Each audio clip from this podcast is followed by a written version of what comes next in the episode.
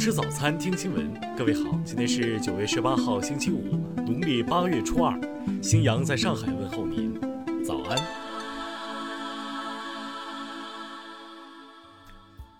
首先来关注头条消息。从暴乱发生以来，一些香港法官屡屡轻判暴徒。有市民投诉，十六号法庭竟一连放生六名暴徒。此前，有法官多次对暴徒判无罪或轻判设伏令，甚至公开称赞暴徒为社会栋梁，行为不算太暴力等，令人质疑法官裁决不公。早前有议员提出设立监察机制，如监察司法委员会及量刑委员会，来指引法官量刑标准。对于一些乱港分子被轻判的情况，多名法律界人士此前就担心，若有处事不公者任刑事案件排挤法官，或会出现黑暴案件均交由立场明显的法官审理的情况。而当前并无相关监管机制，恐怕会令公众对香港司法机构失去信心。中国人民大学法学博士黄国恩表示，此事会降低公众对香港司法机构的信任，建议司法机构应该进行大改革。司法独立非司法王国，法官不能太过自大和自我。目前部分法官自视太高、太嚣张，应尽早进行整顿，以免变成司法专横。香港法学交流基金会秘书长陈晓峰同样认为，所有法官都不应该有政治倾向，而是要依据法律及证据判案，才能彰显司法公义。听新闻早餐知天下大事。新华社消息。国务院新闻办公室将于十八号上午十点发布中国军队参加联合国维和行动三十年白皮书，并举行新闻发布会。国家网信办昨天表示，将持续推进农村宽带网络建设，以农村城乡同网同速为目标，持续提升行政村光纤和 4G 网络覆盖水平。人社部昨天发布征求意见稿。拟规定，网络招聘服务机构不得向劳动者收取押金，不得以欺诈、暴力、胁迫或者其他不正当手段谋取不正当利益。教育部昨天发布公告，从十一月一号起取消留学回国人员证明，驻外使领馆不再受理开具申请。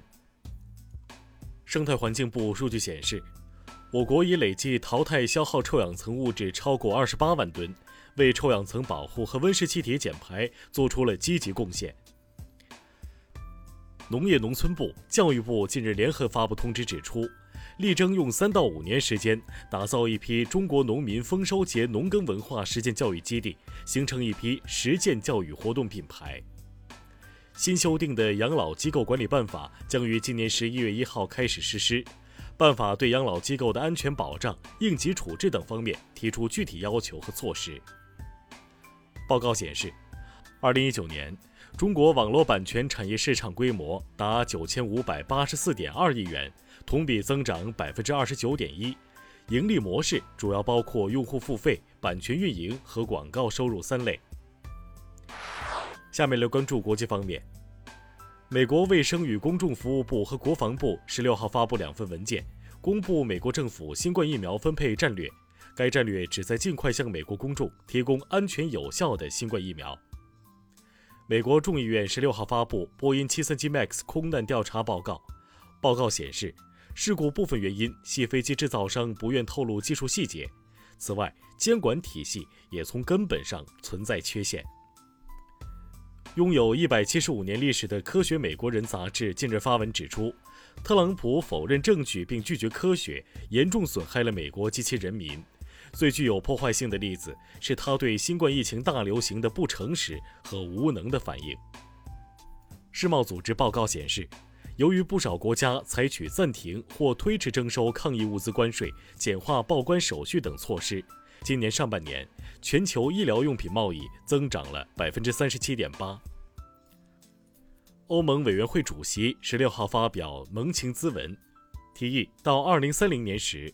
欧盟温室气体排放要比1990年减少55%甚至更多。此前欧盟设定的减排目标是40%。就美媒报道，伊朗试图暗杀美总统特朗普一事，伊朗政府15号作出回应称，美方暗杀苏莱曼尼是其抹不去的污点，警告美方不要再犯错。德国政府日前介绍了本国新冠疫苗研发进展及未来接种计划，并表示德国民众是否接种新冠疫苗将根据个人意愿，不会要求强制接种。巴西卫生部消息，本月六号到十二号，巴西疫情传播进一步放缓，新增确诊病例数比前一周减少约百分之三十，为疫情出现至今最大降幅。下面来关注社会民生。最高检、公安部联合督导组昨天通报了鲍某某涉嫌性侵韩某某案调查情况。经全面深入调查，现有证据不能证实鲍某某的行为构成性侵犯罪。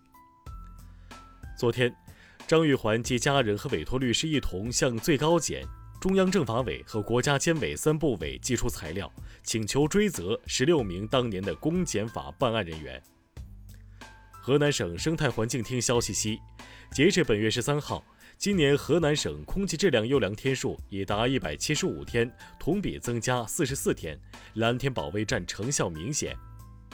广西患者遵医嘱服用十倍药物后进 ICU，涉事医院昨天回应称，对该事件给患者造成的伤害深表歉意，已启动追责及处理流程。十六号晚。云南昆明一公司宿舍后山突发身体塌方，经全力搜救，三名被困人员已被找到，但无生命体征。目前善后处置工作正在进行中。下面来关注文化体育。全国田径锦标赛进行男子200米决赛，谢震业以20秒72的成绩继100米后再夺一冠，成为本届全锦赛男子短跑的双冠王。国际足联昨天公布了新一期国家队排名。中国国家队总排名第七十六，在亚洲球队排行榜上位列第九。世界总榜中排名前三分别是比利时、法国和巴西。近日，俄罗斯北极地区发现一头洞穴熊遗骸，这具遗骸距今有大约两万两千年到三万九千五百年历史。被发现的时候，熊的牙齿和鼻子都保存完好。《自然》杂志近日报道了一颗行星绕一颗白矮星旋转的证据。这项发现支撑了一种理论，即大质量行星能够在白矮星形成期间迁移到附近轨道，并继续生存下去。以上就是今天新闻早餐的全部内容。如果您觉得节目不错，请点击再看按钮。咱们明天不见不散。